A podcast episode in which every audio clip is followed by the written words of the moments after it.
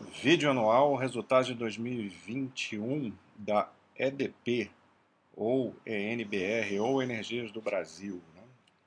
empresa de energia elétrica, que hoje é a empresa que tem a maior quantidade de diversificação de, de segmentos de, de energia, ela está na área de...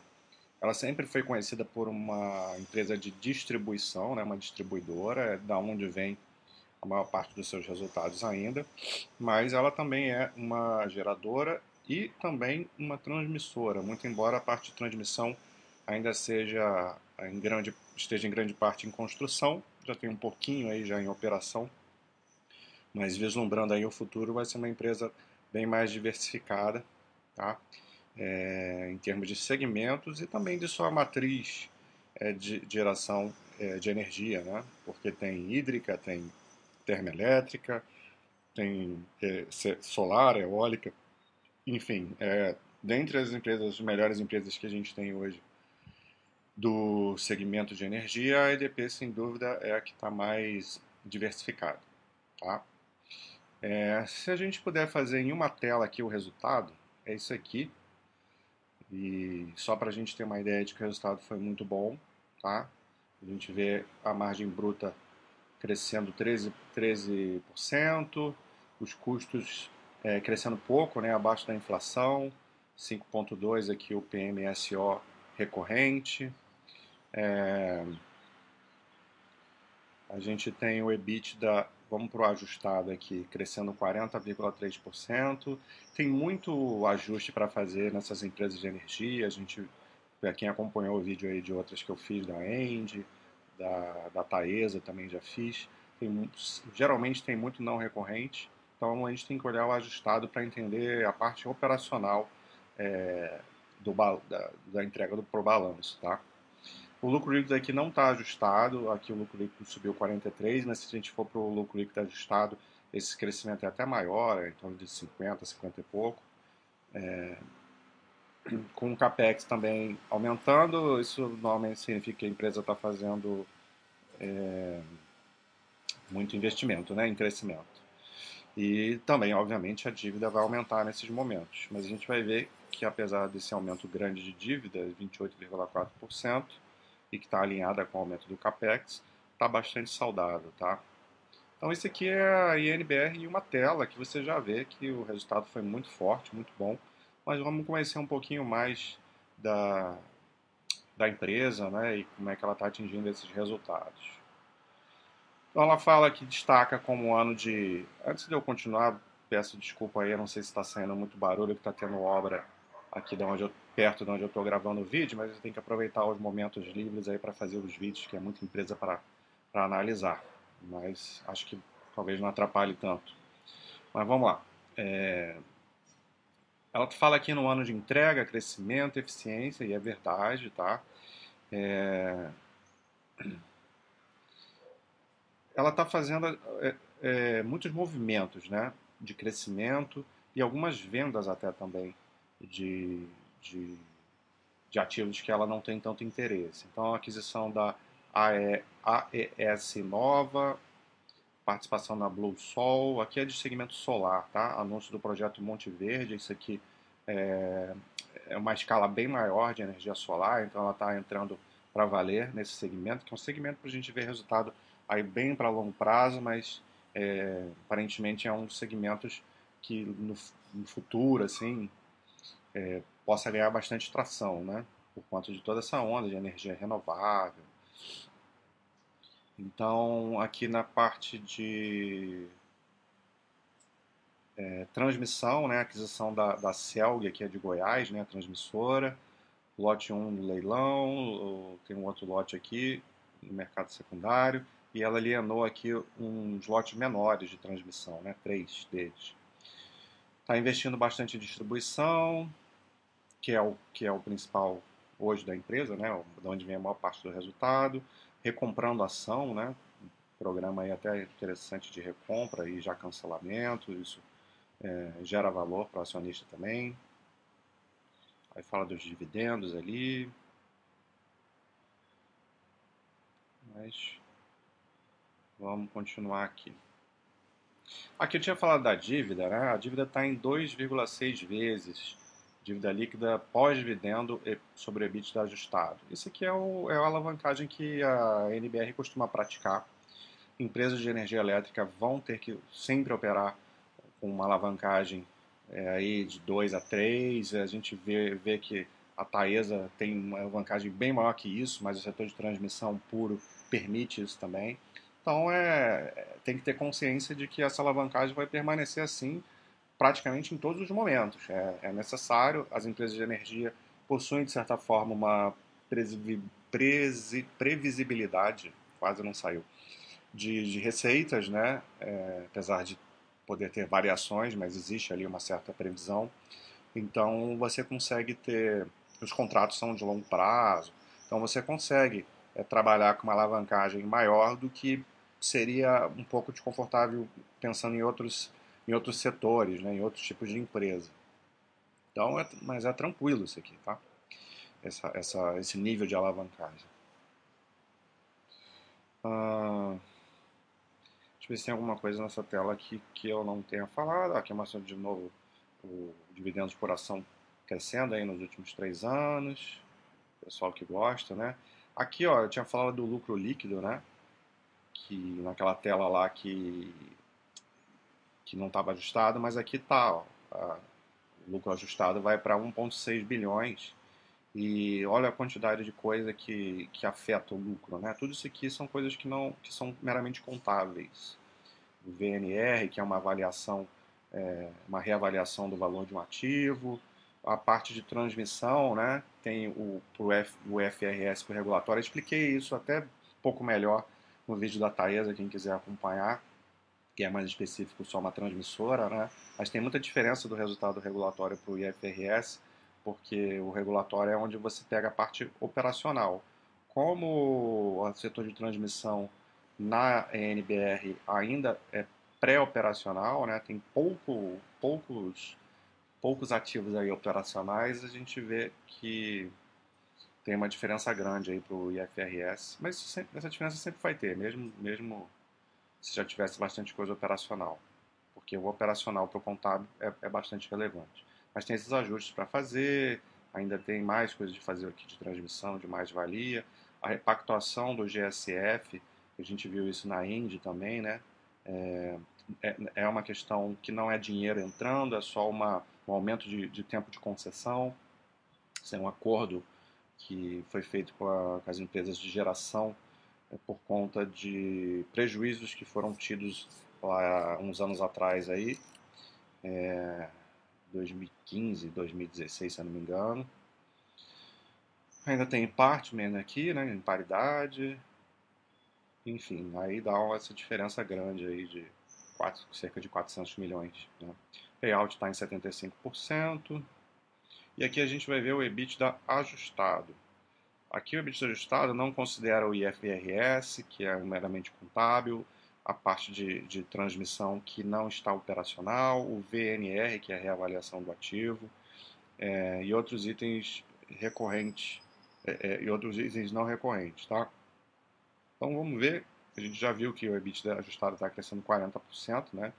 Então operacional bastante forte, aumentou é, em 1 bilhão aqui em relação ao, ao a 2020, né? E aí a gente consegue ver o quanto que a empresa ela é diversificada, né? muito embora a maior parte da receita venha aqui do setor de, de distribuição, tá? Então, e, e, é o que, assim, a grande força operacional esse ano, esse crescimento veio principalmente do setor de, de transmissão. Apesar que aqui transmissão está vindo um, um valor forte, também. É, mas aqui estou achando estranho, porque aqui boa parte disso aqui não é operacional, tá? Para ser um EBITDA ajustado, não sei como que eles calcularam isso aqui. A geração hídrica aqui está ajustada. É, se a gente for olhar o resultado da geração, ele veio fraco como está vindo é, nas empresas de geração de uma forma geral mas uh, a INBR conseguiu trabalhar muito bem nos seus mecanismos de mitigação do risco hidrológico, depois eu vou mostrar um pouco mais. Isso fez com que que ela conseguisse um, um ganho no setor se você for ajustar o resultado, né? Uh, e as outras partes tiveram efeitos menores aqui, né? Tem essa parte da holding aqui, também gerando um ganho. Enfim, tudo isso aí gerou esse aumento do, do EBITDA.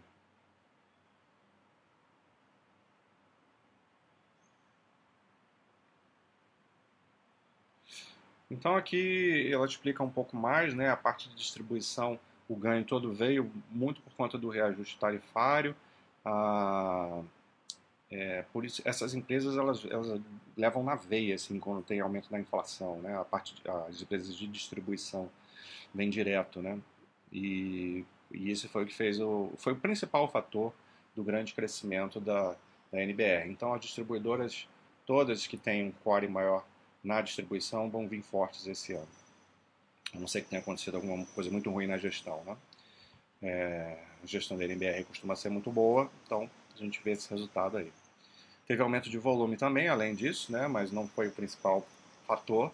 É sempre bom, obviamente, isso, mas o principal fator foi, foi o reajuste.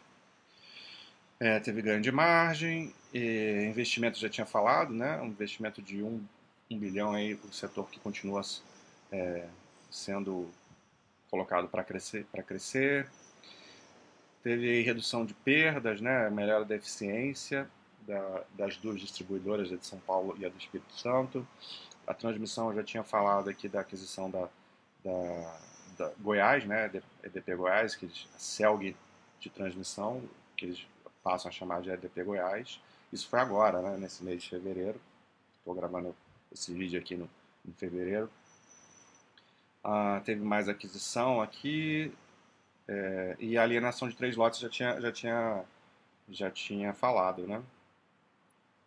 Então, provavelmente, esse agora, agora esse valor que veio aqui da, de transmissão é isso. Veio da, da venda de ativos. Aí, para mim, faz, faz sentido, tá? Porque a parte operacional realmente é pequena. Aqui, ó, o EBITDA regulatório de, de 119 milhões, né? Ainda é pequeno.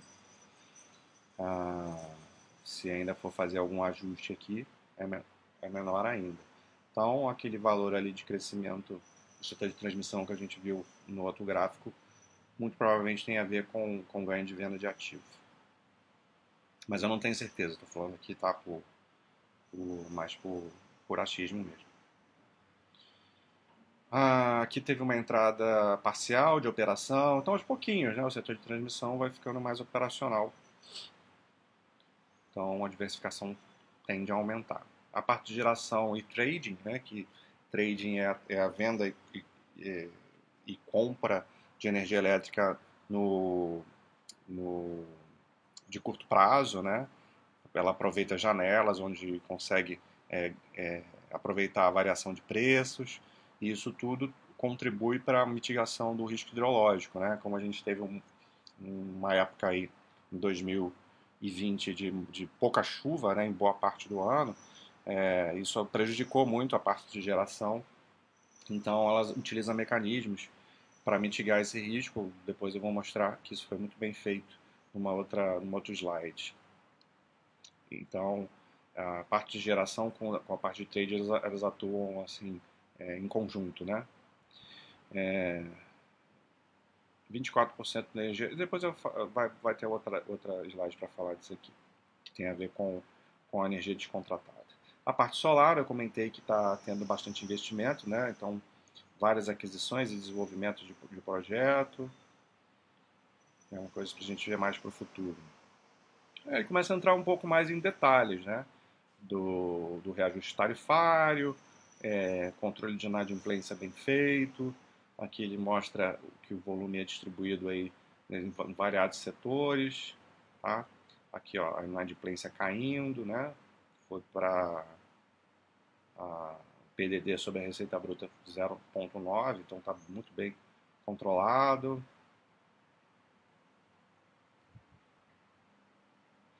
Aqui o capex da empresa, né, que a gente viu que está aumentando 38% é de, de expansão, né, de investimento mas tem que fazer melhorias também, né?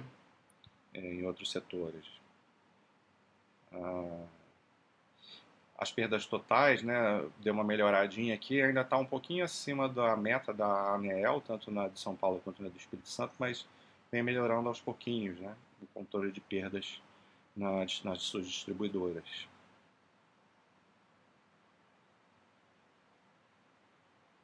Então, esses investimentos aqui, que são tão altos também, é justamente para melhorar essa parte de, de, de perda, tá? Ó, aqui, esse aqui não é muito importante, não, não adianta, não precisa focar nisso. Aqui ele mostra a diferença do resultado regulatório para o societário. O societário entra muito a questão é, meramente contábil, principalmente que afeta esse VNR, né, que é uma reavaliação do, do valor do ativo, você vê um valor grande, né, e gera uma, uma discrepância muito grande. Então foca no resultado regulatório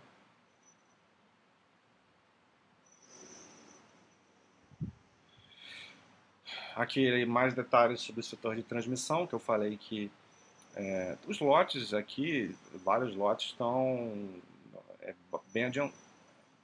Dois lotes aqui praticamente prontos, né? E outros aqui um pouquinho mais da metade. E tem uns começando aqui, né? Ela adquiriu esse lote do, em Acre, Roraima, é, para 2024, né? E, e adquiriu a, a EDP Goiás, que é a a CELG de transmissão. Né?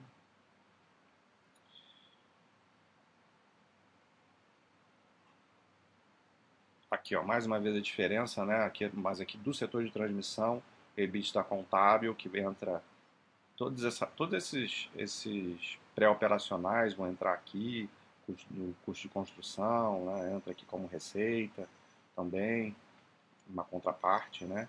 E aqui o, o regulatório é a parte que está operacional. Então a gente vê que subiu bem, né? Assim, estava ali em 29 em 2020, agora já está gerando 119. Então aos pouquinhos isso aqui vai, vai chegar é, próximo desse valor contábil aqui. Investindo bastante em transmissão, tem uma RAP bruta aí, é, prevista aí grande, né, 800 milhões.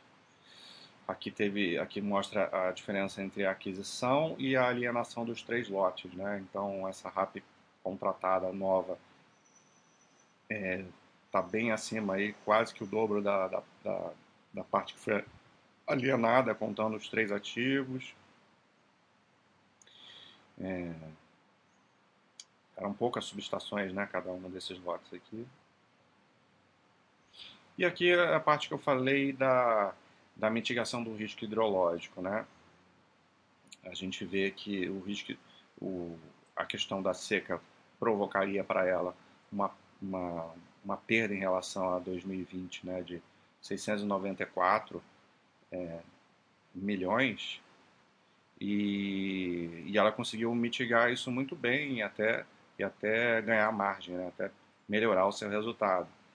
É, com essa estratégia né, de ficar, que é isso aqui, ó, rede de portfólio hídrico. As empresas de geração elas deixam parte do seu, do seu, do sua capacidade de, de venda descontratada para, ao longo do ano, no, no, no mercado de curto prazo, fazer os, os, os ajustes, né?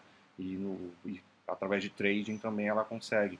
Entra aqui a parte de trading, ó, foi, foi, foi feliz. Extensão de concessão é aquela, é aquela que eu comentei uns slides atrás, né, a, o, prejuízos que as empresas de geração sofreram uns anos atrás por conta de canetada do governo e isso é devolvido não é, é não é, é, é, não é dinheiro que entra mas assim eles aumentam o tempo de concessão é, dos ativos para meio que compensar aquilo que foi perdido no passado né e aí entra aqui a gente faz uma contabilização e entra no, no balanço.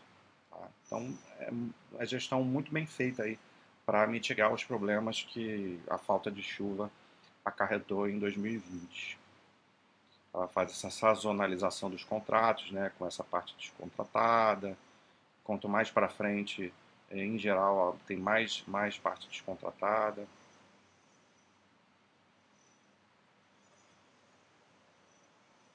essa, essa que ele fala de complemento de actuação do risco hidrológico no ambiente regulado, né, ACR, é justamente essa extensão de concessão aqui.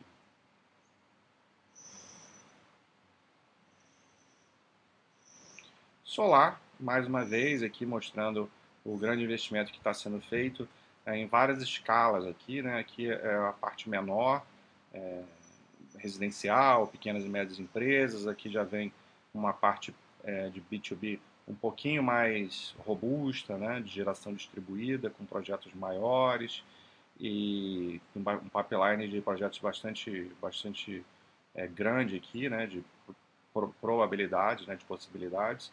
E aqui a nova aquisição, que está é, tá em construção, essa Monte Verde, que aí já tem uma escala mais, uma escala industrial, uma escala maior, né? É, que vai gerar uma quantidade de energia bem maior do que, do que esses outros projetos aqui. Então, crescendo aí a parte de solar também. A dívida já tinha comentado, né, que, tá, que é bastante eficiente, uma dívida que está... É, você, vê, você vê aqui a distribuição da dívida pelos segmentos, né, ela, a parte de, de de distribuição e a parte de transmissão onde ela está investindo mais. E esses, esse, o fluxo de amortização bastante diluído aí ao longo dos anos. Então a geração de caixa dela é muito capaz de, de pagar como eu falei esse esse alto esse alto endividamento né? Então é uma alavancagem que está ok é isso a empresa está redondinha está expandindo se beneficiou aí da parte de inflação com, com o setor de distribuição, crescendo, botando em operação as transmissoras, conseguindo gerenciar bem o portfólio de geração que está num momento complicado, mas isso, isso muda, né? A gente vê, o ano começou aí chovendo bastante, né? Em, em várias regiões e, e, é bem provável que esse ano as geradoras não tenham problema que, que teve em 2020. Claro que é muito cedo para falar, né? Tem todo um ano pela frente, mas já o que choveu agora já garante aí bastante tempo aí para geradoras. Então é isso. Um abraço.